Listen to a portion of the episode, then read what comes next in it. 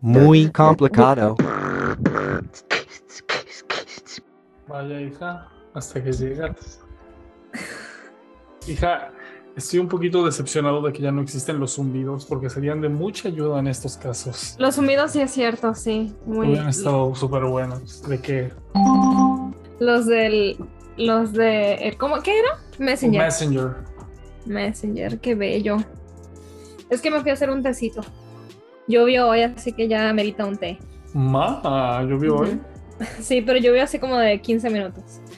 Pero refrescó porque ya no estamos en los 100, ahora estamos en los 90 y picos. Ma, no sé. Ajá, así es. ¿Cómo estás? Bien, hija, aquí. Ya ves. Y bien, bien- bienvenidos todos a Muy Complicado Libro. Bienvenidos amigos aquí a Muy Complicado. ¿Tú cómo estás? ¿Quién es esa persona que veo unos ojos colgando ahí a tu derecha? ¿Es una toalla? Estoy, estoy bien que... Ah, es Michael Jackson. Ma. Es una, una, una sábana que me regalaron unos compañeros del trabajo para mi cumpleaños. Así Cool. es. ¿Qué opinas de Michael Jackson, hijo? Ah, me... No me Yo- gusta su música, no soy fan de su música, no, no sé que no sea un genio o no, lo que sea, me parece que tiene música que está buena, pero tiene unas canciones que están horrorosas, como... ¿Cuál es esa? Ay, no sé, no sé A cómo mí se me llama. encanta Michael Jackson. Ah, pero me parece que era muy talentoso, pero no me gusta. Eh, no creo que tantos niños puedan estar equivocados. ¿Cuáles tantos? Pues todos los niños que, los, los que la gente que lo denuncia. Hay dos y los dos son unos mentirosos. Yo soy ultra fan de Michael Jackson. No te metas con mi comunidad. pero tampoco he visto los documentales, pero se supone que está muy Velos. expuesto. Sí, velo. Eh, me parece que estaba loquito y un poquito muy enfermo. Mm, no sé qué pensar de la gente que hace tantas cirugías. Sí. Y pues ya, hija, ni modo, así. Ya lo enterraron, ya para qué. Mm, Yo estoy en desacuerdo con absolutamente todo. Creo que Michael Jackson era una buena persona, nada más que estaba muy trastornado mentalmente por la horrible niñez que tuvo. Era una persona muy rara y muy bizarra, con muchos problemas, pero yo, yo lo siento, yo no creo las alegaciones que hay porque fueron, fueron desmentidas. eh, o sea, no hay ninguna prueba, literal, no hay ¿Ya ninguna viste el prueba. documental de, de Hulu? Sí, sí, de Neverland. Y la verdad, mira, esos dos, los dos muchachos que son los bailarines que, que acusan a Michael Jackson, o, sea, de que los tocó cuando eran niños, son gente que tiene una vida, ah, siempre tienen una vida muy turbulenta. O sea, sus papás eh, vivieron de, de Michael Jackson por muchos años y hasta que él no les cortó la, la solventación monetaria, ellos no decidieron salir con una historia. Han cambiado la historia varias veces. Em, no, no. Son, son malas personas. Están blacklisted en Hollywood porque son malas personas. Ahora, también puedo decir que tal vez les pasó algo y por eso se resultaron siendo malas personas. O sea, que estén mal de la cabeza. Mal de su Pero- cerebro. Ajá, pero yo realmente no, no, lo siento, no creo. Al día, si algún día salen pruebas, estoy dispuesta a cambiar mi opinión, pero hasta ahora yo creo que Michael Jackson es inocente, nada más que era una persona rara, definitivamente sí, Vale. pero no creo. Macaulay Culkin lo defiende también y ya ves cuánto tiempo pasó él con Michael Jackson. Puede ser, hija, quizá tengas razón. En fin, esa es mi opinión sobre Michael Jackson. Pero a decir muy verdad me da igual. Es que no, no, o sea, sé que era una gran, gran artista, pero me pasa de noche. No. Yo, yo sé tengo mi tatuaje de Michael Jackson. ¿Tienes un tatuaje de Michael Jackson? Sí, tengo los pies de Michael Jackson. Estos son los pies de Michael Jackson. Ma. Pensé que eran los de la bruja del oeste. No, son unos del mago de Oz y dije, ah. No, son los de Michael Jackson. así es. En ¿Y qué fin. más? Vámonos con tu alto de la semana, por favor. Ay, mi alto de la semana. Mi alto de la semana es que fui a la playa. ¡Wow! Tuve iniciativa de ir a la playa. Yo nunca quiero hacer nada. ¿Playa neoyorquina?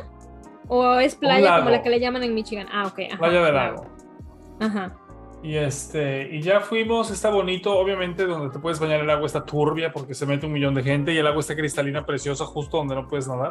Uy. Pero este, pero estuvo bien. Me la, me la- ah. Yo como desde niño, hija, yo quisiera así que mágicamente apareciera una casa al pie del lago donde yo pudiera estar ahí, observar el lago desde la comodidad del aire acondicionado. Entonces, sabes que, ajá, pero me la pasé bien, fíjate. Ajá. ¿Con quién fuiste? Con... mi- ¿Amigos o nada más? No, nada más nosotros y, Ah. y el perro. Y ya. Ah, qué bien. ¿Y qué tan lejos te queda? Ah, está lejos, está media hora. Ah, o sea, no tan lejos. O sea, 30 minutos, hija. Sí, Correcto. O sea, no es como, no o sea, no tan lejos, pues. O sea, está dentro de la ciudad, está en un parque. Ajá. ¿Había mucha gente? No tanta porque fue un lunes en la mañana. Ajá. Estuvo bien, la verdad. Estaba, estaba rica el agua, había calor ese día. ¿Y qué te orilló? ¿Y quién decidió? ¿Idea de quién fue? Ir a la Mía, Wow, ¿y eso por qué? no sé. Mira, si querías ir a volar un papagayo. Quería a volar un papagayo. Dije, vamos a la playa, chingue su madre. Seguro va a haber puros niños de mierda, pero ni modo. Y así fue. ¿Y habían? Sí, porque era, ya casi entran los niños a la escuela.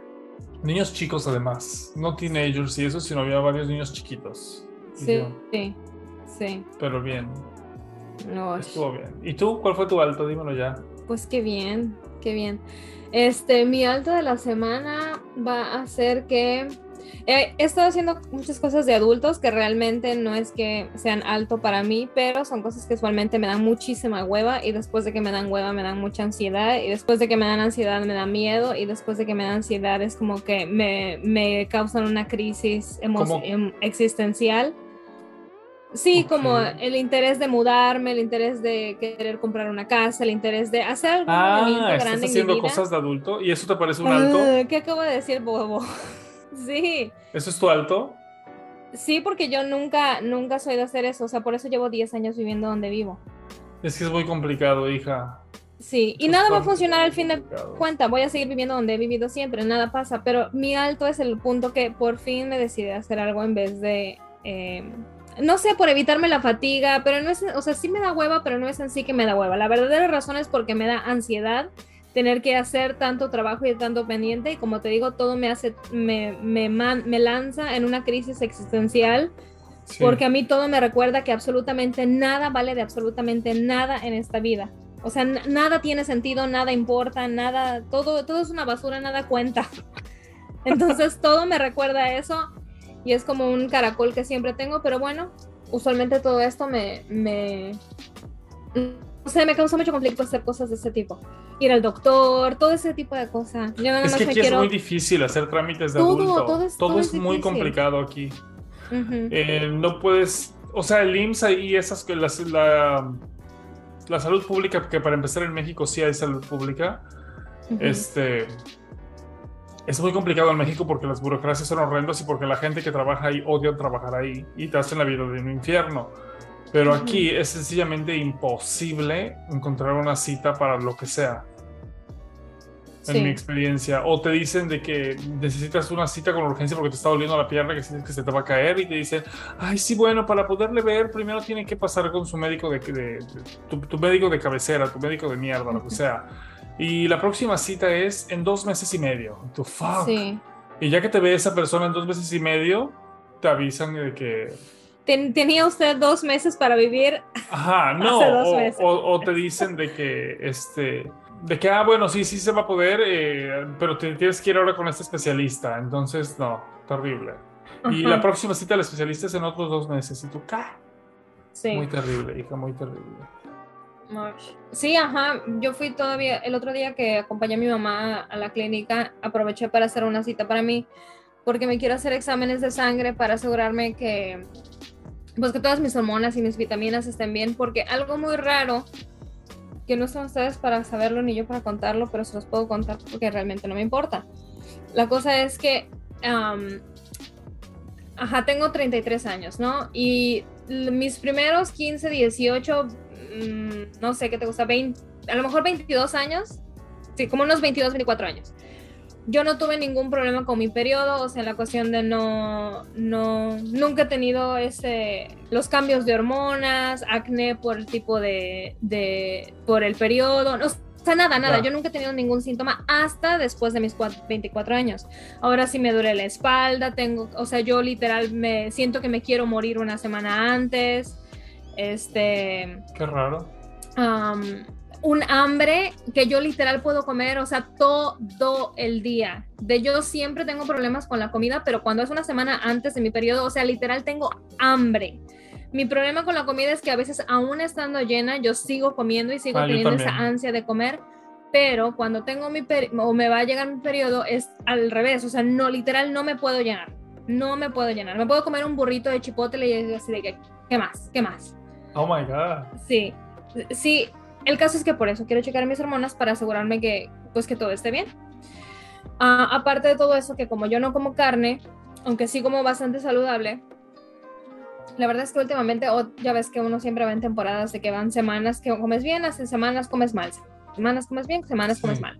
Pues ahorita no he estado comiendo excelentemente, que se diga en la cuestión de que no he estado comiendo, o sea, no he estado yo cocinando, que me gusta cocinar aparte de que me gusta controlar más lo que lleva o no lleva mi comida pero últimamente no lo he estado haciendo, entonces, este, anyway, eso no es lo que quería decir, lo que quería decir es que, aunque yo como saludable, como no como carne, me quiero asegurar que esté yo absorbiendo vitamina B12 y ese tipo de cosas. Porque estaba yo leyendo un artículo que dice que eso es muy bueno para la memoria y yo tengo cabeza de chorlito, entonces eso me preocupa bastante. Ma. A mí todo se me olvida. Qué raro, hija. A, menos que yo haya hecho algo así físicamente o que lo haya escrito, no, no se me tiende a olvidar, pero si es nada más algo que vi, tengo muy mala memoria. Que dicen que es respuesta del una respuesta del trauma, pero vete a saber. No, eso no sabía. Dicen, hijo, yo no sé. Los psicolocos dicen. y, ¿Y tu bajo de la semana cuál es? Y bajo de la semana, que eso que te dije hoy temprano, que me he sentido un poquito disociado últimamente. Mm. Mi único bajo de la semana es que me siento una ballena. Todo, todo me viene. Ah, es otro bajo, sí. Nada, o sea, todo me viene nada mal, nada más que me siento una ballena. O sea, yo siento que subí 40 libras. No, lo odio, pero está bien. No, no sé. A mí eso me choca, hija, y me choca que me acabo de comprar un traje cuando no debía haberme comprado un traje cuando estoy gordo. Entonces, cuando yo baje de peso y me quiero volver a poner ese traje, no me lo voy a poder poner porque se me va a caer el pantalón. Llévalo con el sastre, aquí se utiliza mucho el sastre y no es caro. Bueno, pues eso voy a hacer, llevarlo a ver si me lo hacen un arreglito. O te compras de esas cadenitas como las que le ponían a los vestidos antes. Muy útiles. Para que te arme. Oye, hablando de eso y de ahorita regresamos a lo tuyo, ¿sabes que algo muy padre? Vi una compañía que está...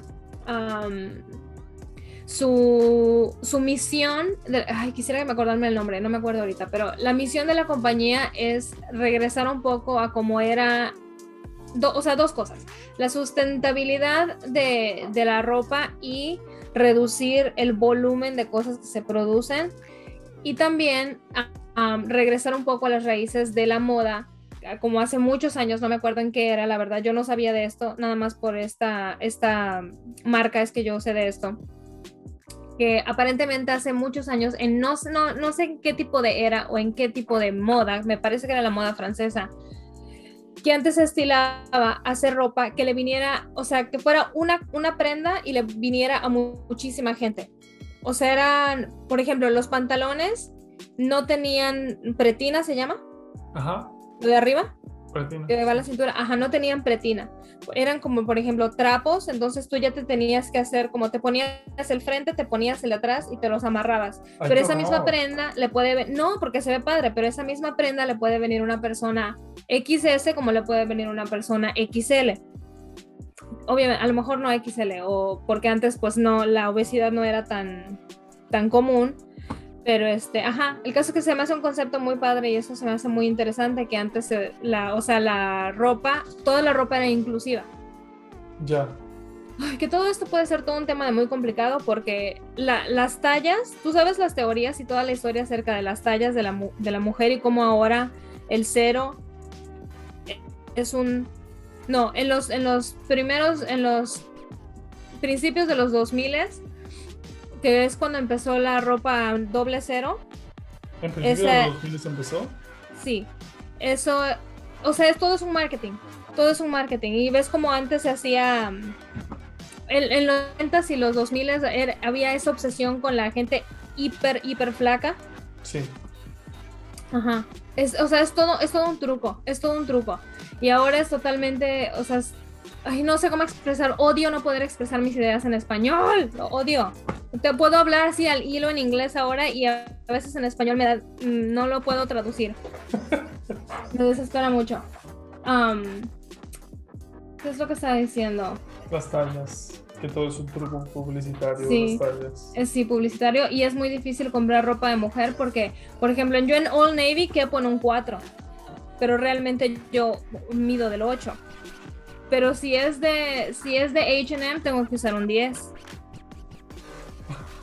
Y en Target tengo pantalones que son 6. Hija, y si vas a Sara, ¿qué te vas a usar? Y 35. Josara me van a decir así como en Mean Girls, ve a Sears, gorda. no, no sé qué pueda yo usar en. Ujú. Por eso me encanta comprar en Old Navy, hijo, porque soy extra small. El orgullo de América. En fin. Bueno, decías de tu bajo. Mi bajo es que me he sentido un poco disociado, pero ¿La disociación te, te hace algo cool o algo no cool? ah, depende, estoy un poco confundido. Porque creo que está bien en algunos momentos porque así te olvidas de las cosas que te hacen sentir mal. El problema es que a veces... ¿Se te cayó el té?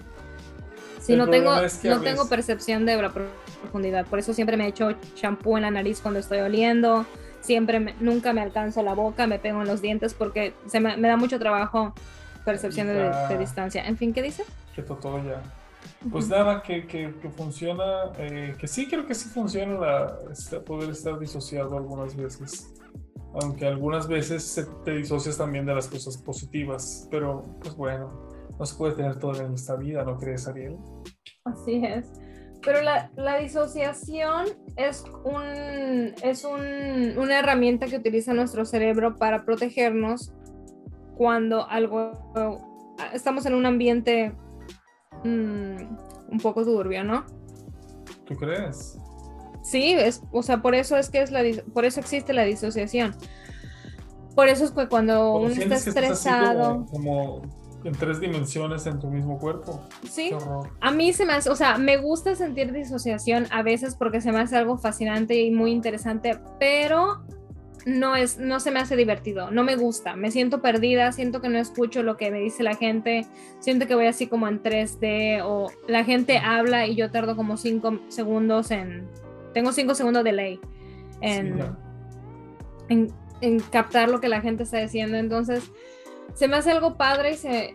Y, ajá, o sea, de repente hasta es algo que puedo disfrutar, pero no es algo que me guste en sí. Y a veces he durado en disociación por meses o por semanas, sobre todo cuando estoy muy estresada o.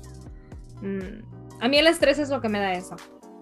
Yo me imagino que también a mí es el estrés lo que me hace estar disociado, pero siento como si mi cerebro estuviera en agua. Y Sí. así como cuando, cuando, cuando tienes dengue o, o así una gripe muy fuerte, ah. que estás como así como idiota, como apendejado, Ujú. como totoyo. Ay, no, qué Sí. ansia. Así Pero es. pues no me gusta, no me gusta estar disociado realmente. Pero me gusta poder disociar ciertas cosas, como cuando algo está mal. Sobre todo ahorita porque yo era muy aprensivo a muchas cosas, sobre todo a las cosas materiales, y últimamente creo que he podido disociarme enseguidita de algo que me va a sentir mal. Digo, pues bueno, y ya. Lo... ¿Cómo que? No entiendo eso. Como cuando te dije que me nos robaron esas cosas, los relojes. Ah, ajá, ajá. Normalmente me hubiera yo quedado así sin dormir de que semanas, o o sea, ajá, y nada más dije, bueno, Sí. ok. Y así, algo que mi cerebro lo olvide y listo. Ajá. Sí. Pero no me gusta cuando es involuntario. Que a veces me levanto y siento que yo me paré y luego mi cuerpo se paró y luego mi cuerpo etérico se paró. Ajá, y ajá, ¡ay, ajá. no! ¿Qué es esto? Entiendo O te estás bañando y estás así, ah, para Sí. el jabón como un idiota. Sí. lo entiendo totalmente. O estás como en un día de anime en Kioto, ya ves que todo está así como en neblina siempre en los animes. Así se siente uno. Sí. Me acuerdo Pero- cuando estaba yo en Kioto. Me ha pasado, me pasa sobre todo cuando no quemo energía, yo creo también. Como últimamente he estado de vacaciones y no he tenido nada que hacer. No, hija. No has tenido energía. No, no, no tengo nada que hacer. Me siento muy bajo de energía también. Yo me levanto para irme a acostar al mueble de la sala. ¿Por qué no te obligas a ir a correr? Yo lo intenté y me estaba yo bofeado después de un minuto y dije, esto no es para mí, chica. Deberíamos hacer un challenge de brincar cuerda. Hoy no, hija. Justo hoy Uf. encontré una cuerda Ah, pies y dije, mamá, alguien la dejó aquí. Y está porque salimos a pasear al perro. Y me acordé de ti que siempre haces cuerda y dije, ay, no debe ser tan difícil. Hija, ¿has visto un elefante saltar cuerda? O sea, se me atoró en los pies Sí, todas las veces. pues ni más ni menos. No, hija, todas las veces se me. Ay, In- se me atoró todas inténtalo. las veces en los pies y luego dije, yo qué estoy haciendo estas pendejadas. Ay, No no, puedo. No lo logré. Me Inténtalo. gustaría haber sido, pero lo he intentado varias veces y nunca he podido, nunca he podido tener motricidad para saltar la cuerda. O hago uno, papac. Dos, papac. Sí. Tres, tata. ¿Sabes qué? El otro día le enseñé a Miguel eh, las, las negritas que, que brincan cuerda, que son unas chingonazas. Ah, ¿Las has visto? O sea, de toda la vida se ha, se ha sabido que, no sé en qué cultura, no sé si sea en, en África se haga también o no sé, porque también, o sea, es algo de la cultura negra, pues. Esa, eso de la saltada de cuerda, hijo, una chingonería, a mí me encanta. Pero Miguel no sabía que ellas eran, o sea, tenían el talentazo para eso. Yo, ¿cómo no sabes si son famosos por, por poder hacer eso? O sea, Ah, esta competencias y así. ah, eso no sabía. No sabía Sí. que eran tan buenas. Sí, eh, hacen trucos que, que hay como, tienen hasta dos y tres cuerdas y dos y tres personas saltando a la misma vez y hacen como maromas en el, en el aire y así. Súper padre. Ah, A lo mejor no es conocimiento normal, nada más que yo lo sé. Ajá. En fin, regresando a la disociación. este. Ajá. Ah, bueno, oye, ¿y por qué no vas en una hot girl walk? ¿Qué es eso? Nada, nada, es igual, es una mamada que ahora dicen en el internet que voy en el my hot girl walk. Nada más vas a caminar para hacerte pendeja, nada más.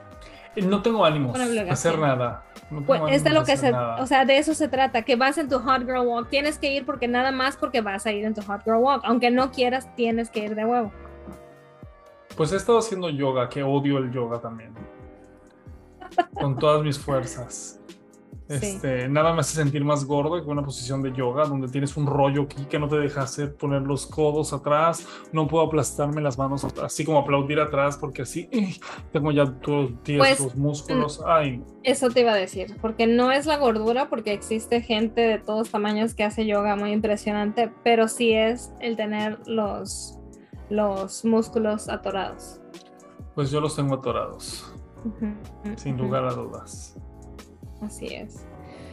Pero bueno, al menos llevo dos días haciendo yoga, así que espero que esto continúe. Mm, Bueno, felicitaciones.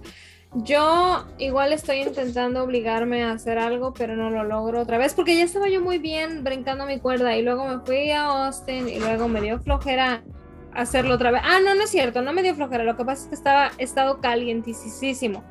Ya. ¿Y ¿Y, te solo acuerdas cómo saltas cuan- afuera? Sí, porque no puedo brincar adentro. No, más. ¿Por qué no? No voy a tumbar todo. ¿Cómo? ¿Va a retumbar así, elefante No, o qué? vivo en un apartamento donde, ¿a dónde tengo espacio yo para brincar ¿No puedes empujar el- la mesita de centro y ya? Mm, tal vez, no sé, no, pero con mis gatos aquí adentro no. Bueno. Se me hace trabajoso.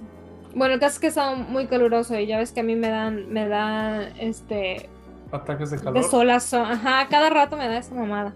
¿Es en serio? Sí, pero yo no sé por qué. Yo no Ah, sabía que... ah, bueno, por eso es que ahora también me quiero ir a hacer exámenes de la sangre, porque evidentemente algo no está bien. Ajá. Bueno, ¿y por qué?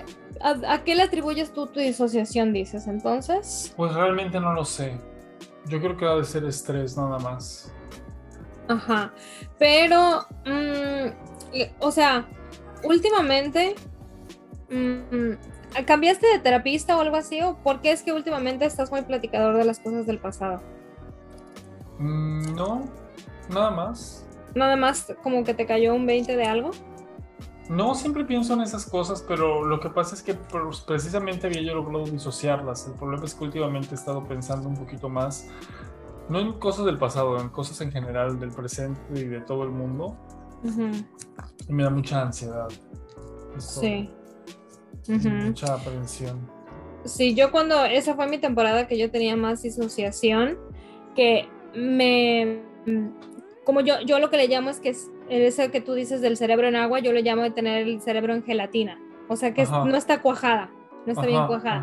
Entonces, cuando siento que tengo el cerebro así, cualquier cosita me lo puede hacer, me lo detona, cualquier cosa.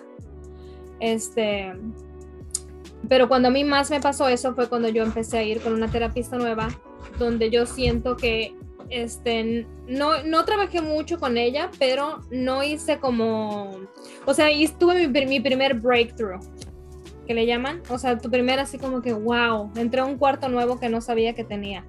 Hay tantas cosas que ver y que explorar aquí que yo no sabía que tenía.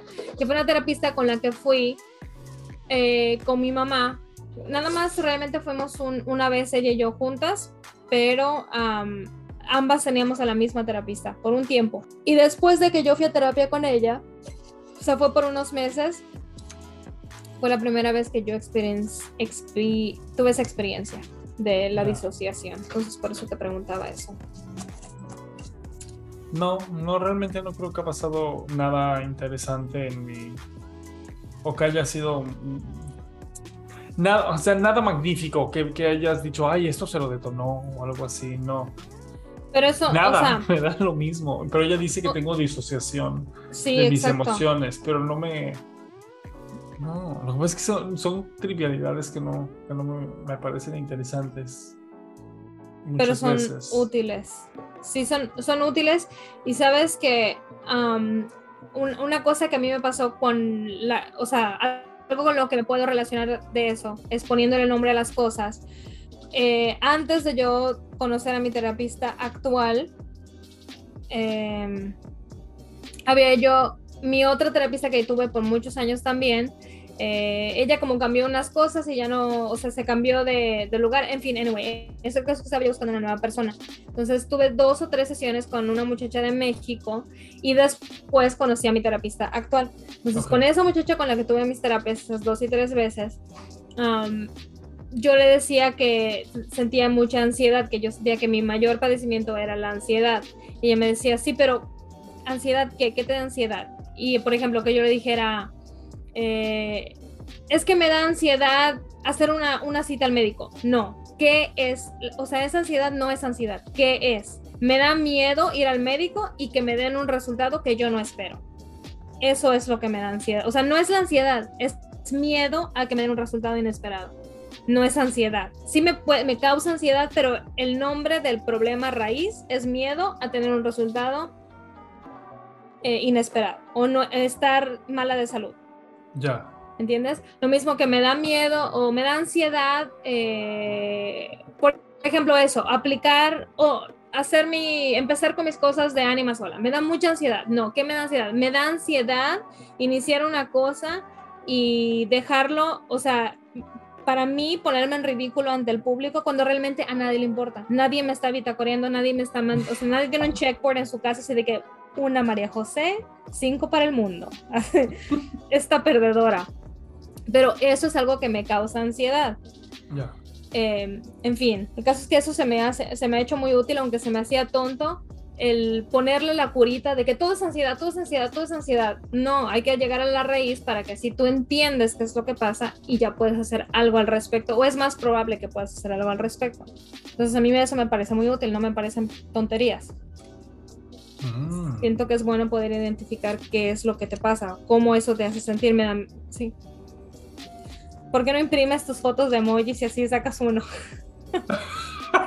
en serio, en serio. Cuando yo estaba empezando a hacer eso con ella, ella me dijo, quiero que hagas un diario y diario ponle un emoji al día. Nada más cualquier emoji. Dice, uno que tú, que dice de preferencia de una carita para que sea un poco más fácil para yo leerla, porque conociéndome yo pongo un flamingo. Así no sé qué quiere decir. Ajá. Entonces, igual eh, pon tus emojis, hijo.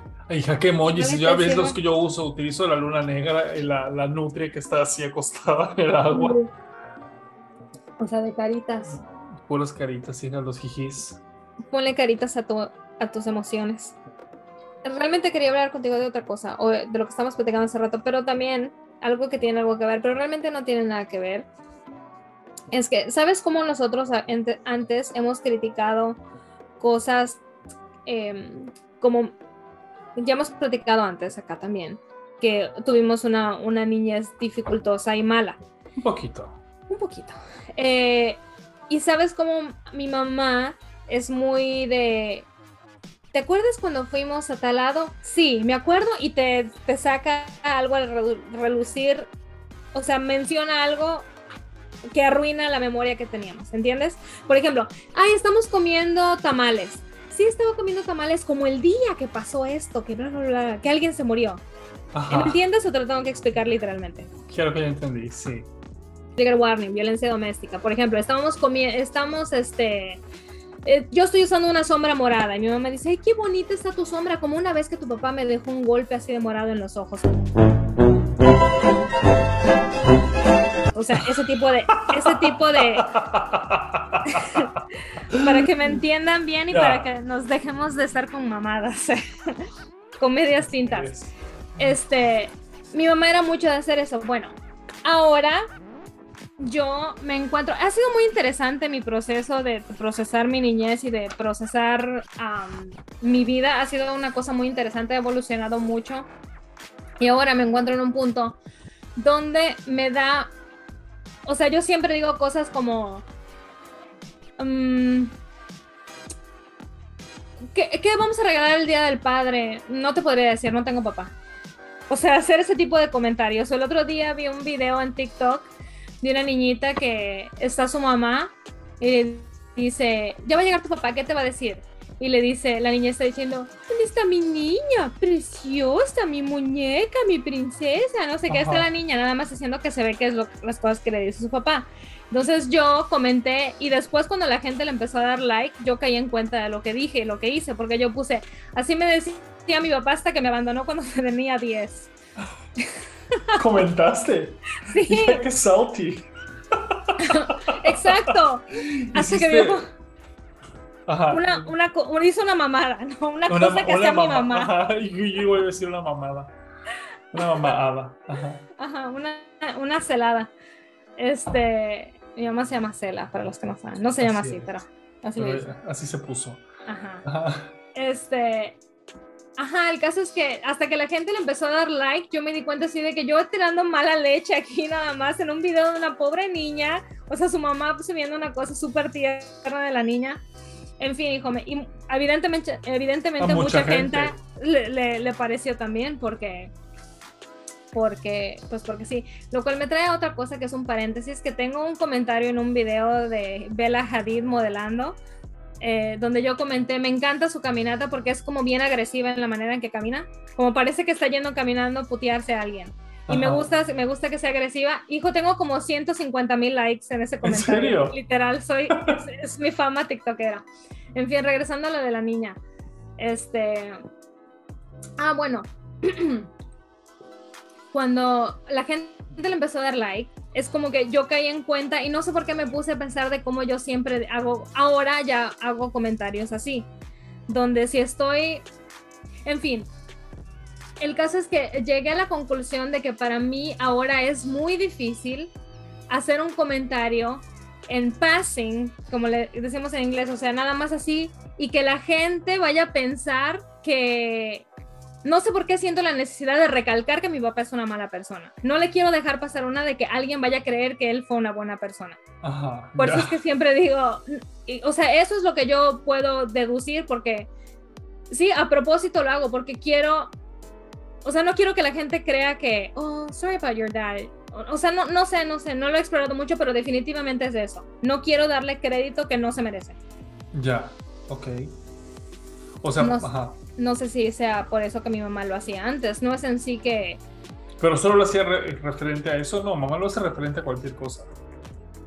A cualquier cosa, pero mi mamá habla muchísimo, hasta hace unos años mi mamá hablaba, o sea, muchísimo de la violencia que ella vivió casada de mi papá, o sea, lo traía a la luz a cada rato. No me acuerdo. Bueno, es que yo no vivía ahí, así que... Sí, y yo, yo que con mis últimos años, yo, o sea, mis años de adulta, yo he convivido con mamá. Y tú no tanto porque vivimos en otra ciudad. Pero, ajá, mamá siempre, o sea, toda la vida, antes yo la regañaba porque estábamos comiendo así, y mamá contando una historia de cómo la vez que tu papá llegó con un chupetón aquí. Y así como, mamá, eso es, eso es irrespetuoso. O sea, aquí está tu Qué agradable. Ajá. Sí, entonces mi mamá siempre andaba haciendo ese tipo de comentarios y no sé si ella, o sea, sea por eso, pero yo definitivamente siempre ahora siento que tengo que, que, que este, sí, si estoy contando una anécdota buena, siempre les digo, pero bueno, todo eso se borró porque pasó esto y esto y esto. no se confundan. Ajá, no te confundas, chicas, dijo Natalie, no te confundas. No te confundas. Oye, a todo el mundo le gustó ese episodio de Natalie. Soy fan de Natalie. Fue un muy buen episodio que hizo Natalie. Espero, amiga, que encuentres a tu chica ideal o a tu sugar mami que te lleve de viaje. Se la lleva a Puerto Rico. Ándale. A comer mofongo. A comer sí, mofongo. todo el mundo fue. Todo el mundo fue fan. He recibido varios mensajes de gente que le gustó ese episodio. Estuvo muy bueno. Ujú, estuvo muy bueno. Sí, este fin de semana fui a una piñata. ¿Fuiste a una piñata y qué tiene- tal? Tiene tiempo que no iba a una piñata. Sí, fue la piñata de, de la hija de mi amigo. Y ahí, este, estaban unos amigos de mi amigo y estábamos hablando como de varias cosas, ¿no? Y empezamos a hablar de- del podcast y me estaban diciendo que les gusta escuchar. eh, y ajá, ¿no? Em, y sí, y nada. Pues qué bueno, hija. Ah, lo que me recuerda ahora, ahora que estamos en este podcast, aunque estemos a la, amistad, a, a la mitad, quiero hacer mi disclaimer, de, ya que no pudo salir en el podcast anterior, que yo siempre me ando quejando, como te dije la última vez, de que no tengo amigos, pero realmente sí tengo muchos amigos. O sea, Ajá. conozco mucha gente, nada más que soy muy dramática. Este, y gente a la que aprecio mucho y con la que mantengo comunicación todavía, aunque no vivamos en la misma ciudad y que nos estamos al pendiente los unos de los otros. Y, ajá, o sea, tampoco crean que soy Remy y estoy abandonado en la basura. No, besotes, gente que es muy fan del podcast, además, como eh, Los Preciosos, Los Hijitos, bueno, La Preciosa, Los Hijitos, este, mm, no sé si los dos vayan, pero bueno. Am, ¿Quién más? Bueno, en fin, gente, estaba mencionando gente que, que sé que escuchan el podcast. Y les mando saludos a todos mis amigos y conocidos de por ahí. Saludos hasta el interior de la República. Eso también lo dije en el otro episodio. es que eso siempre me acuerdo. Siempre, no es que siempre me acuerdo de Chabelo. este, de Chabelo y el señor ese que llamaba en, en- por El el, señor mapita. Aguilera. Yo siempre quería que me llamaran y jamás, pero nunca entré, obviamente, nunca Ah, entré a la. a pensaste la- que era así aleatorio. Yo sí, Sí. según yo, a no ser que. No, no, la verdad no lo quiero ni preguntar porque luego seguramente no. Antes había una promoción de sabritas en la que te podías ganar, mm, sepa su puta madre qué, porque yo estaba chico. Ujú. Y tenías que juntar las bolsas de las sabritas y las mandabas con tu nombre, número de teléfono y lo que sea, Chabelo. Entonces las sacaban en la tómbola ese, si les tocabas y estaba ahí la bolsa de sabritas que, que- de que te llamaban y ajá, participabas en algo. Entonces yo las juntaba y mamá me hacía una dinámica de juntarlas y decía que las íbamos a mandar y que las mandaba, pero seguramente las tiraba a la basura. Ahora que me sé de todo, seguro solo me engañaba siendo un niño. Si estás escuchando esto, Marisela, por favor, repórtate y déjanos saber si sí las tirabas a la basura, así como esta historia amena que voy a contar velozmente cuando me dijeron que mi perrito este se lo habían llevado porque estaba, tenía una enfermedad al veterinario y realmente lo mató mi abuela. No, no por placer, el perrito estaba muy enfermo. Es que era Pero- satánica. Ajá, eh, pero fue para un ritual.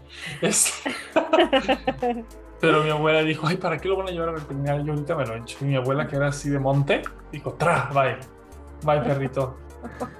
Y a mí Qué- me engañaron. Entonces, posiblemente mamá me dijo, ay, sí, las bolsitas de papitas, yo me las llevo al correo y las tiraba a la basura. Ha de ser para protegerte. ¿Qué hubieras hecho si te hubieran dicho, adivinas, ¿te acuerdas de tu perro? Lo mató tu abuela con sus propias manos. Pues, bueno, Hubieras salido a la calle y te atropelló un camión. como quiera me enteré. Ya no tuviéramos aquí podcast. Bueno, eso sí. Este, ajá, buenos saludos a todas las personas que nos escuchan. Gracias por escucharnos. Así es. Este- Recuerden, amigos, si quieren estar. Ay, que se me ha olvidado invitar a esta persona que, que te dije que iba a invitar. Y quiero tenerla Sí. de invitada en el podcast porque es muy amena. Sí, sí, sí. Pero bueno. Em, yo también tengo otros amigos que igual em, les he comentado y ajá, me tengo que poner las pilas con eso también. Este, bueno, hablando de lo del podcast y hablando de lo de la fiesta, me acordé que te iba a decir. Ah, sí, como este, la piñata fue de la hija de mi amigo Pedro, que Pedro, otra vez, amigo del show, este, tiene. Es que. ¿Él es el que hace de la ayahuasca o no? Ah, sí, ajá, ajá. Bueno, no, no únicamente a eso se dedica, pero sí es el que explora. Es el que explora. ¿Se la pasa eso. chumado todo el día? ¿Todos los días? ¿Conmigo el drogadicto? Decía esto, Peter. Sabes que te queremos. Saludos. No. ¿Conozco a Este- Pedro? Creo que no. ¿no? ¿O, o lo Sí, conocimos en ¿sí lo Monterrey? conoces? Sí, ajá, y aquí también una vez lo, Mm. lo vimos, sí. ya. Saludos, Oye, broma. no sé, no sé si te acuerdas que en ese podcast él también comentó que su mamá también ha hecho ceremonias también, no de ayahuasca, Ah, pero de Pero hongos. de hongos. A mamá deberíamos invitar un día a una ceremonia de hongos. No ¿Estaría? sé, no sé si mamá estaría preparada para eso. Pero igual estaría interesante. Bueno, aunque la mamá de mi amigo nunca, nunca era de. Esa es igual, o sea, como, como mamá. Sí, De que vez en cuando toma algo, pero nada. Exacto, sí, sí, sí, que yo sepa. Este, entonces a lo mejor sí, no sé, y creo que le ha servido mucho, no sé, a lo, mejor algún día la puedo invitar al podcast, esto, a la señora, a ver si quiere platicar conmigo. Pero bueno, a lo que iba es que eh, mi amigo Pedro, yo fui, le lo conozco hace muchísimos años porque, si se acuerdan, yo fui a la prepa con él. Entonces estábamos platicando ahí en la fiesta y no sé cómo salió la plática de que me preguntaron si yo alguna vez me había peleado con alguien. Ajá. Y yo dije que no, que yo nunca me había peleado con alguien. Nunca te has agarrado a vergazos con nadie. Jamás, jamás de los jamás. ¿Cómo Apenas nada más contigo. Pero, pero puedo, puedo hacer un paréntesis para contar la única historia que una vez alguien me intentó buscar un pleito. Ajá. Este, y después me recuerdas que voy a regresar lo, del, lo de los pleitos. Ajá. y por qué yo nunca me he peleado con nadie.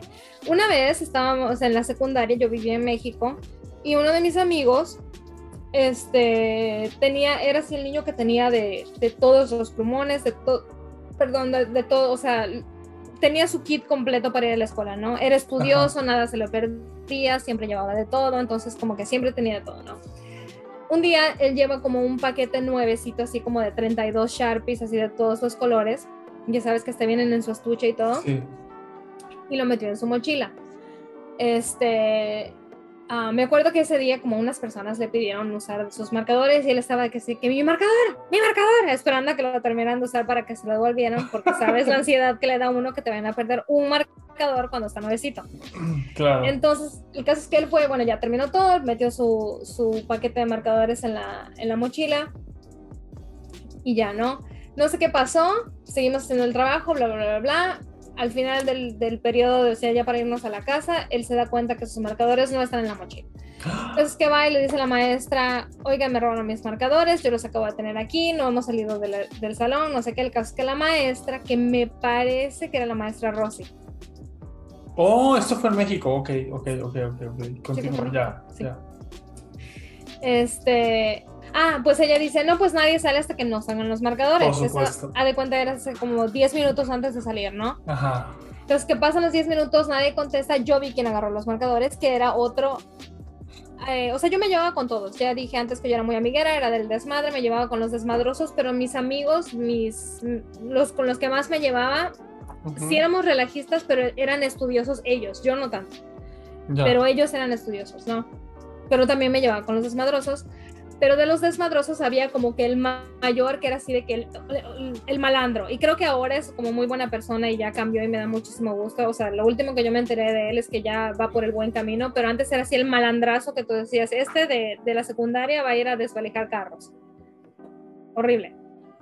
El caso es que este... ajá, bueno, ese fue el niño que se- el que los agarró, obviamente. Ah, ¿no? Un Yo vi- ratero. Ajá. Exacto, yo vi que era y que fue él. Entonces la maestra dice, ajá, pues eh, no sale nadie hasta que nos enca- eh, encontremos los marcadores. Hasta que no salen los marcadores, pasan como 10 minutos después de la clase, 15 minutos después de la clase. Creo que llevamos para la media hora, algo así, y yo sé que basta, o sea, ya. Si no vas a decir "¿A- hasta qué hora nos vamos a ir, porque ya era en serio, o sea, ya era pasada bastantito de la hora y no nos ¿Y dejaron por qué no revisaron las mochilas y ya? No sabes, sé. en fin. No sé, no me acuerdo. El caso es que yo alcé la mano y yo dije que yo sabía quién había sido. Eh, el caso es que yo le dije a la maestra, le dije, amigo, fue este niño, eh, que se llama Rodrigo. Y este, ajá, ¿no? Pues nada, sí, agarraron los marcadores, manda- lo mandaron a detención y ya, ¿no? Él se llevaba con los niños de la tarde porque obviamente era de esos niños que nada más por pura casualidad que ven el turno matutino, porque en, el, en México, por lo menos en la secundaria en la que fuimos tú y yo, el turno vespertino era una de dos, o eras niño problema o tenías malas calificaciones. Sí. Entonces ese niño tenía ambas. No sé cómo jodidos terminó el turno matutino, pero evidentemente, o sea, sus... Su grupito estaba en la tarde. Su grupito estaba en la tarde, ¿no? El caso es que, bueno, ese día me parece que ese día no fue, sino que al día siguiente, no me acuerdo, no me acuerdo si fue ese mismo día o no. El caso es que ya ves que siempre al final de la clase pues te encontrabas, o sea, allá afuera, siempre con todo mundo, había como una media hora mientras la escuela. ah, exacto, mientras comprabas tu cheque de mandarina con, con chile, podías platicar con las de la tarde. Jícama. Jícama, pepino. Jícama. Sí. Este, pues había una media hora, algo así, con lo que tú, una hora más o menos, donde tú podías socializar con los niños de la tarde, ¿no? Que yo obviamente jamás lo hacía. Em, no, obviamente, nada más que yo era mamona. No, sé que no lo hacía. Entonces, que me de haber parado yo a comer como unos chicharrones, una jícama o algo así. Y en eso va llegando una muchacha, una, una muchacha que era famosa por ser pleitista, que una revoltosa. Ajá, bueno, viene esta muchacha que es reconocido que es una malandra, de la peor. O sea, así literal hasta iba con bandana a la, a la escuela. Así la niña. Una chola. Sí. y llega y me dice, o sea, va y me topa ahí en la esquina y me dice, el niño este, Rodrigo, viene caminando con ella, así con agarrado de la, mochila, como que, ajá, vas a ver tu merecido, perra. Y me dice, oye, ¿qué pasó? ¿Qué andas torciendo a mi camarada? Así me dijo. Y yo así de que, ¿de qué hablas? Dice, y ya como que me dice lo de los, lo de los plumones, no sé qué. Y me dice, pues qué, nos partimos la madre. Y yo le dije, quítate de mi camino, no, Para pelear se ocupan dos personas y yo tengo prisa. Y me fui. Y esa fue la única vez que alguien casi se pelea conmigo. Yo la dejé ahí y pues yo no me voy a meter en eso. Porque yo le tenía más miedo a mi mamá que nada. Que te hubieran jaloneado el pelo, así. Sí, no, no, yo me fui que me dice mi amigo Pedro, se me hace curioso que tú nunca te hayas peleado con alguien con lo habladora que eras con la mucha mierda que te gustaba hablar en la secundaria, en la prepa, perdón, que igual era yo en la secundaria. Por eso nadie se metía conmigo. Bueno, en México creo que no era yo play, no, para nada, para nada yo era de hablar mierda, nada más que como me llevaba con todos y los que no me... La verdad es que nunca me ha importado cuando a la gente le caigo mal. Es, es ok, es tu problema, no el mío. Está bien, no te tengo, no me tienes que, no me tienes que, no te tengo que caer bien. Ya. Nunca me ha importado eso. Entonces, en México realmente nunca tuve problemas con nadie más que con esa muchacha, te digo, pero aquí en Estados Unidos sí era yo muy habladora. O sea, de, todo el mundo sabía de que yo me tenían miedo. No, no todo el mundo, no es así como que yo llegaba y de que tiene, nene, o sea, no así, de niña problema, pero la comunidad de los niños hispanos, nadie se metía conmigo porque yo tenía, o sea, sabían que yo era mamona, siempre estaba con mi cara así, y aparte que yo era como alternativa, tenía aretes, era un poco emo, siempre era de tener como mi, mi cinturón de estoperoles y así. La rara de la escuela. No tanto así porque aquí en Estados Unidos se da mucho, ¿no? Pero entre mi comunidad en sí no habíamos muchas de esas. Había gente también gótica y así, pero diferente. Entonces yo no estaba tanto para allá, pero sí. Lo que es que la gente, no sé, yo... Eh, era mamona, pues, era sabido que yo era mamona y era criticona y el, caso es ese, ¿no? Lo que me puso a pensar, lo que yo estaba platicando con mi novia ayer, es que yo, exacto, hacía yo eso para intimidar a la gente porque yo no quería que nadie se dirigiera a mí, que es lo mismo que... Yo sé lo mismo, sí. Sí, es como para uno protegerse, eh, para que sepas que conmigo no te puedes meter. Y eso es todo porque yo tengo la boca muy venenosa. Soy una persona muy inteligente y muy rápida y soy muy observadora, entonces yo sé exactamente cómo lastimar a la gente. Lo que me trae otra cosa que yo puedo, puedo comentar de cómo una vez con mi lengua de víbora hice que una persona que me estaba acosando por teléfono todo un verano me dejara de acosar. Ma, cuenta esa historia. Sí.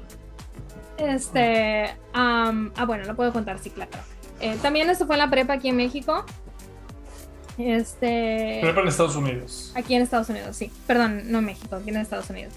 Eh, tenía yo unas compañeras, unas amigas eh, con las que yo me llevé desde el principio que yo llegué aquí, aquí al, a, Estados Unidos. Con una de ellas me llevaba yo más que la otra porque la otra era muy como ya dije, igual que, que me refería a las experiencias que viví con mi amiga en México y todo eso, yo nunca fui una muchacha que me importaran los niños, de que yo quisiera, o sea, coqueta, ese tipo de cosas no, nunca ha sido lo mío, nunca fue lo mío. No eras putona. Ella, ella sí era putona. Ella sí, sí, ella sí le gustaba eso y hablaba de cosas, o sea, que no deberías estar hablando en la escuela, mucho menos siendo una niña de 14 años. Exactamente. Y a mí eso no me gustaba. Y yo era, o sea, vocalmente, a mí eso no me, nada más no me gusta. No se me hace así queriendo ser una mujer de mundo fumando así con el soundtrack de Taxi ah. Driver, así ella. fumando así, Frenchy. Y eso se me hacía una mamada. O sea, literal me se me hacía una pendejada eso. O sea, no es una niña cagona de 15, 16 años. Ajá. El caso es que saludos que todavía, si la veo por la calle ahí la saludo, pero en fin no es una persona chica. Nada más que ya sabes que no me gusta ese tipo de cosas. El caso es que em, me juntaba yo con ellas, pero con la que más me llevaba yo era más tranquilona, ¿no? Esta niña con la que yo no me llevaba tanto, aunque yo me juntara con ellas dos, con la que yo más platicaba, porque con la que más me identificaba era con la otra, que era un poquito más tranquila. Bueno, pero ¿qué pasó? A la niña, ahí voy, ahí voy, a la niña que era, que estaba un poco más, este, más despierta, ella tenía un novio que cuando estábamos en la prepa, ese hombre tenía como treinta y pico de años. Ok. Eh, y, ella, y ella tendría como 16, 17 años. Me parece que tenía como 29, 30 años. En fin, el caso es que él era su novio. Eh, después de eso, ella decía como, le encantaba decir, son niñerías, son niñerías. Ella le encantaba decir eso, que cualquier cosa son niñerías. Entonces yo me alejé aún más de eso porque se me hacía súper cringe que una persona de 16 años diciendo que son niñerías. Ya. Este, el caso es que aún así yo como lo conocía él, pero me alejé.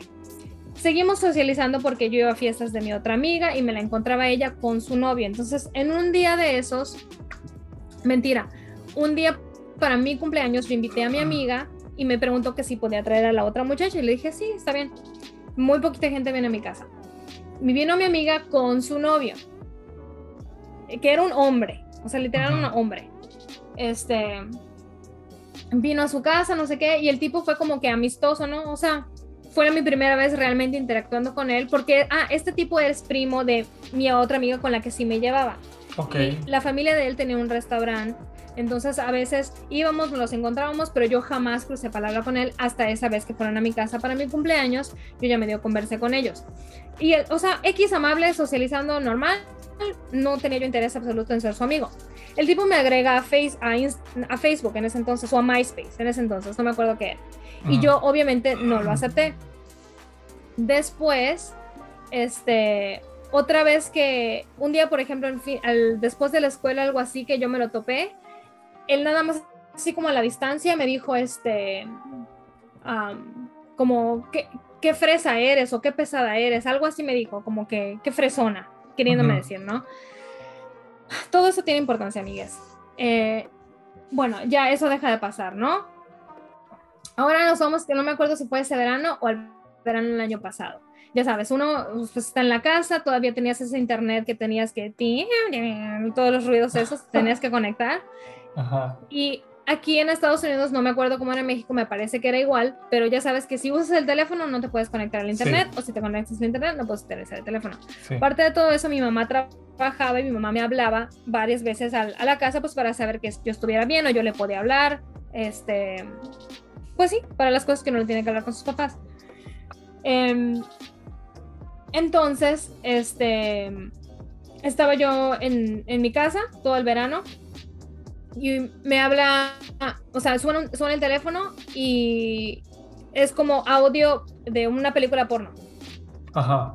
Y yo cuelgo y me vuelven a hablar y cuelgo y me vuelven a hablar y cuelgo. Y a lo que voy es que no me, o sea, yo estaba frustrada porque no me conectaban al internet, no me podía yo conectar al internet. y luego mi mamá, sí, literal me duró todito el verano, todititito el verano de Bontu de como de las 11 de la tarde a las 4 de la tarde era ring, ring, ring, ring todo el día. Ay, qué ansia. Todo el día hasta que yo o desconectaba la, la cosa, no, no, sé si alguna vez le platicé a mi mamá, me parece que sí le conté, no me acuerdo si sí o si no, pero mi mamá me regañaba porque de repente no servía el teléfono y yo desconectado, y yo es que no es que alguien me está, o sea, me están hable y hable. En fin, el caso es que de repente, como yo le pregunto, ¿quién es? ¿Quién es? O sea, si me estás fastidiando tanto, dime quién eres. y me dijo, no te voy a decir porque eres muy fresona. Y yo hice conexión y dije, ya sé exactamente quién es. Sé exactamente quién es. Bueno, me siguen, hable y hable y hable. Yo nunca le dije nada ni a esa muchacha, ni a mi amiga, yo nunca les dije nada a ellas de que algo estuviera pasando. Y ya, o sea, seguía, seguía el teléfono. La mamá de él se acababa de morir. Se acababa de morir, no tenía mucho. Y la señora vive en otro país. Y él no pudo ir a ver a su mamá. Entonces yo sabiendo eso y sabiendo que él estaba muy lastimado por eso, yo ya al enterarme quién era, esta fue la última vez que me habló, porque yo le contesté y yo le dije, sé exactamente bien quién eres y ya sé exactamente por qué se murió tu mamá, porque teniendo un hijo como tú, mejor muerta que viva. Le colgué, nunca más me volvieron a hablar.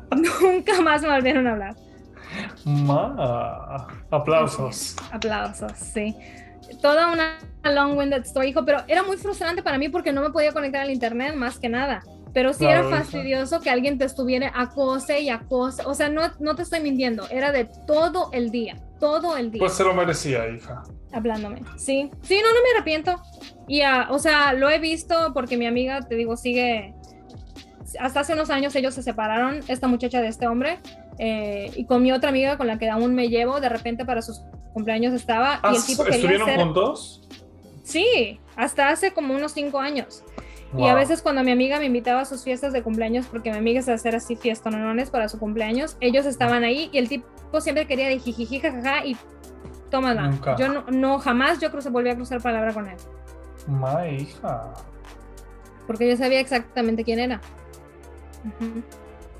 Pues hija, qué bueno, me da mucho gusto que hayas podido subsistir y salir airosa de esa situación tan desagradable. No tengo nada así que contar, pero yo sé bromas por teléfono. Sí, pero eso no es una broma, o sea, eso es acoso sexual, porque yo no tengo, o sea, yo, es literal acoso sexual. ¿Por qué me estás poniendo audio pornográfico y diciendo pues, me porquerías al teléfono? Todo el día, o sea, todo el día. Sí, no, hija, eso no em, está bien. No está bien estar acosando a las personas y estar. ¿Y cómo conseguiste mi número de teléfono? Seguramente con del celular de su novia, seguramente. Claro. Seguro. ¿Y todo por qué? Porque no lo quise agregar a, MySpace. O sea, es ese tipo de hombres de que como alguien le dice que no para valer una pieza, va y la mata, seguro.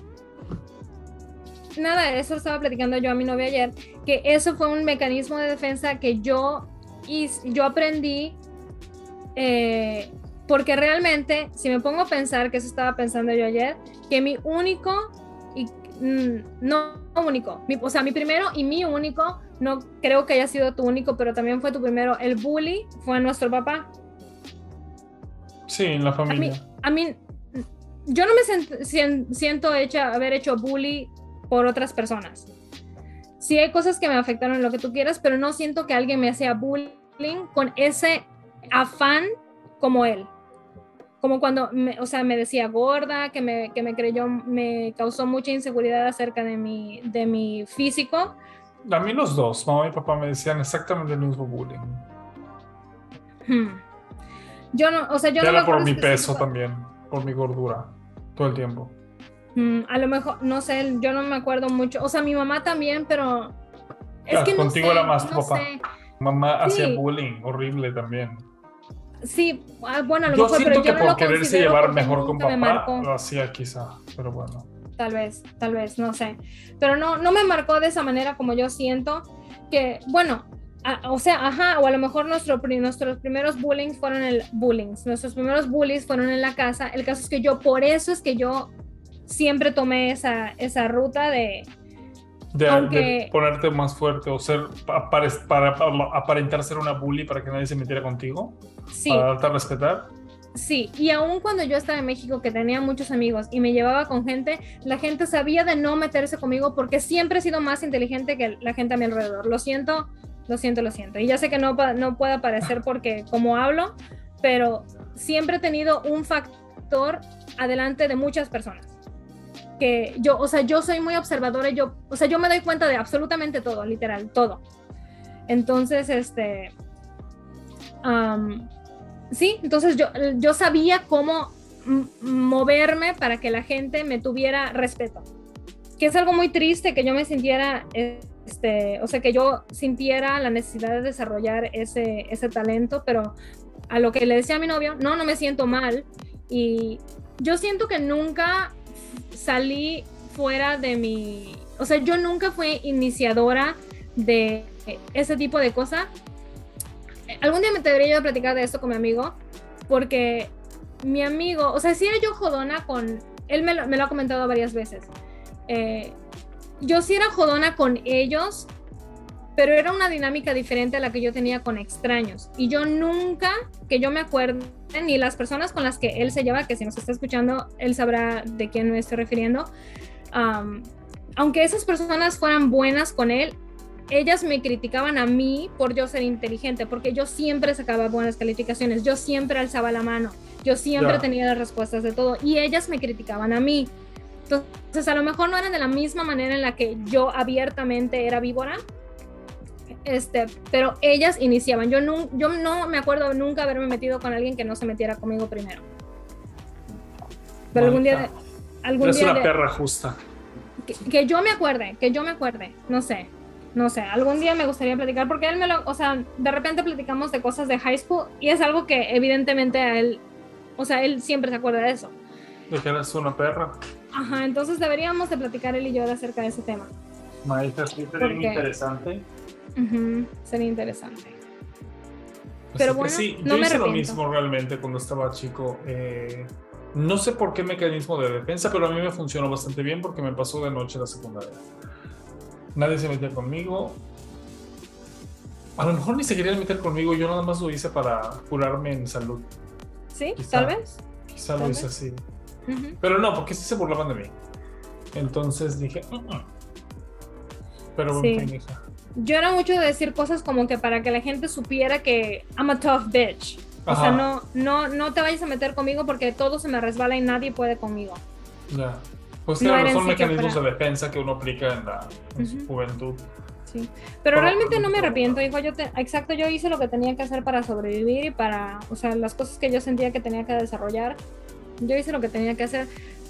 Lo que me lleva al punto de lo que hemos estado platicando últimamente, que es bueno cambiar y, o sea, malo que yo siguiera siendo así, o triste que yo siguiera siendo así. A mí eso me ha pasado, tiene mucho me he dado cuenta mucho últimamente de, de, muchas cosas que hice, y muchas actitudes que tuve, pero no solamente de mi infancia, sino de, de grandes, o sea, con gente que, que quizá no tuve la mejor actitud y realmente fue porque yo descubrí que nunca no tuve don de gente, nunca supe cómo pedir las cosas quizá porque se me negaron tantas cosas cuando estaba chico que nunca, ¿sabes?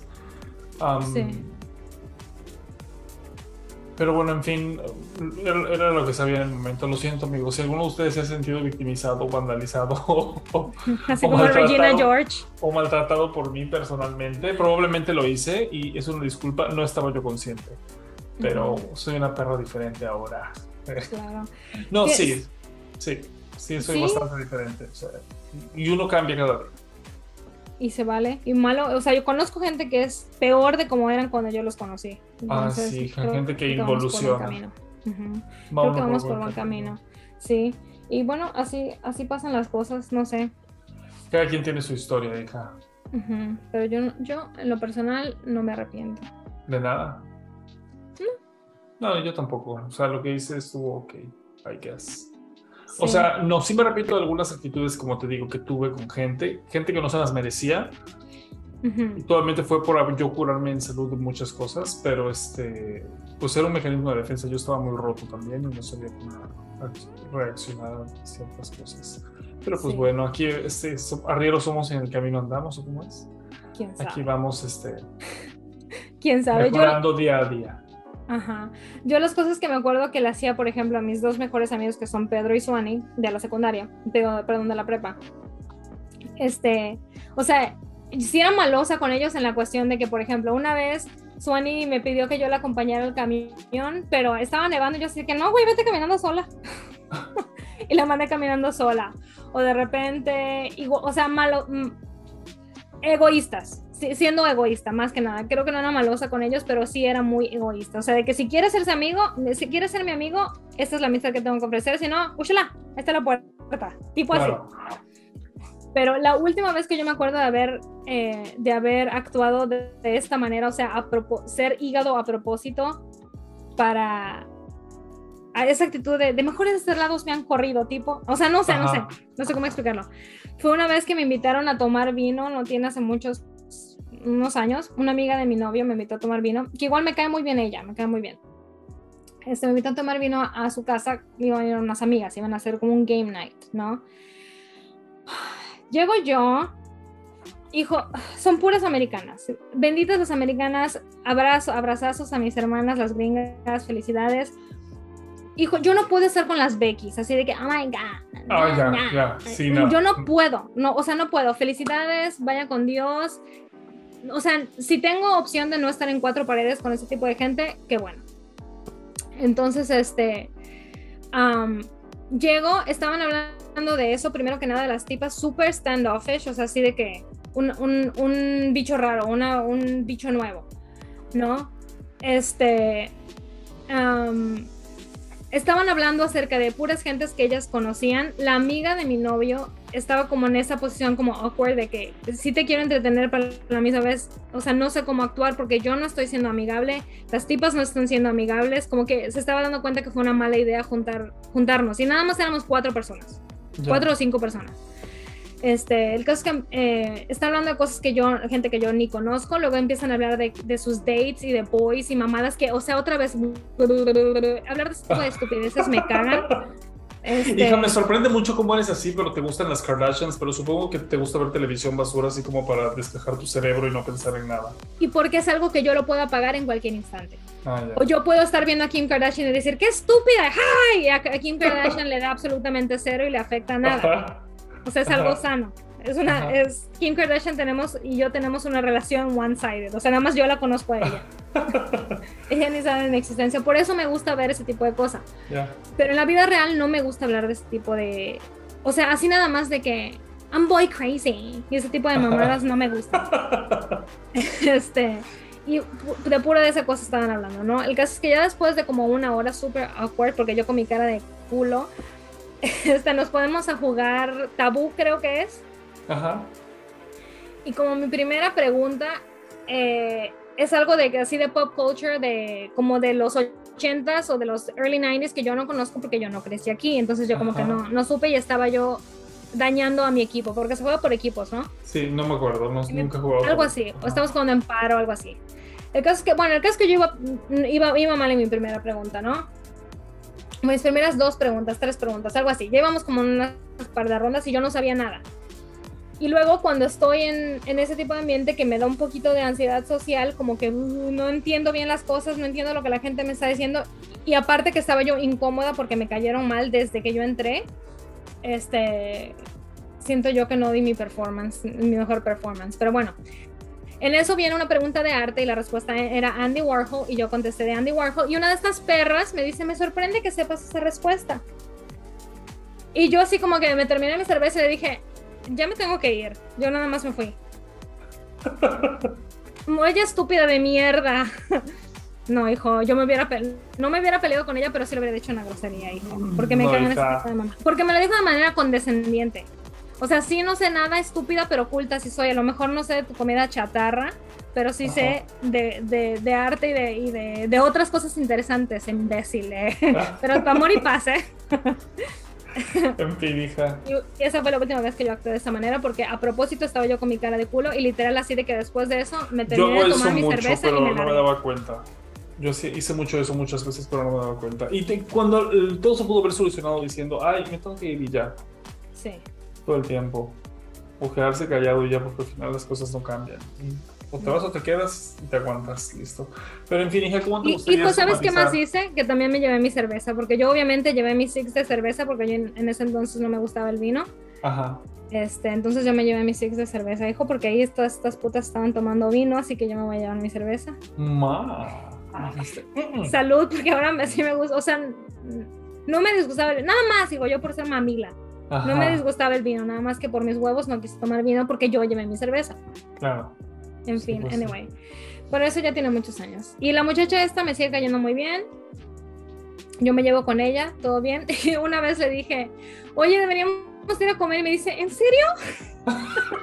y yo dije, ah, tú también te acuerdas de ese día. Ay, no.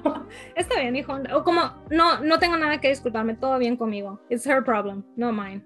Pues sí, hija, chingue su culo. Porque yo no, otra vez, yo no inicié nada. Ya, claro. Yo no inicié nada. En fin. ¿Con qué me gustaría cerrar? Pues con nada, hijo, que el cambio es bueno y realmente íbamos a hablar de lo difícil que es cambiar y hacer trabajar en uno, pero... Pero también- bueno, podemos hablar de eso en otro episodio. Me parece que el episodio de hoy nos llevó por un camino diferente, disfrutando de esta vida podcastera. Así que bueno, gracias por escucharnos como siempre. Gracias amigos por escucharnos. Espero que les haya gustado este podcast. Y recuerden que si quieren ser invitados es muy complicado. Ajá, que nos sigan a- por Instagram. Síganos por Instagram, escríbanos por Instagram mejor. Comenten en el podcast o manden un DM por Instagram, es más fácil. Este, es. mm, Mi luz reconoce su luz. Namaste, amigos. Namaste. Dense un fuerte aplauso por habernos Bravo. escuchado. Bravo. Como vaya matraca. bien. Ok, bye. Bye, hijita. Bye, amigos. Bye. Bye.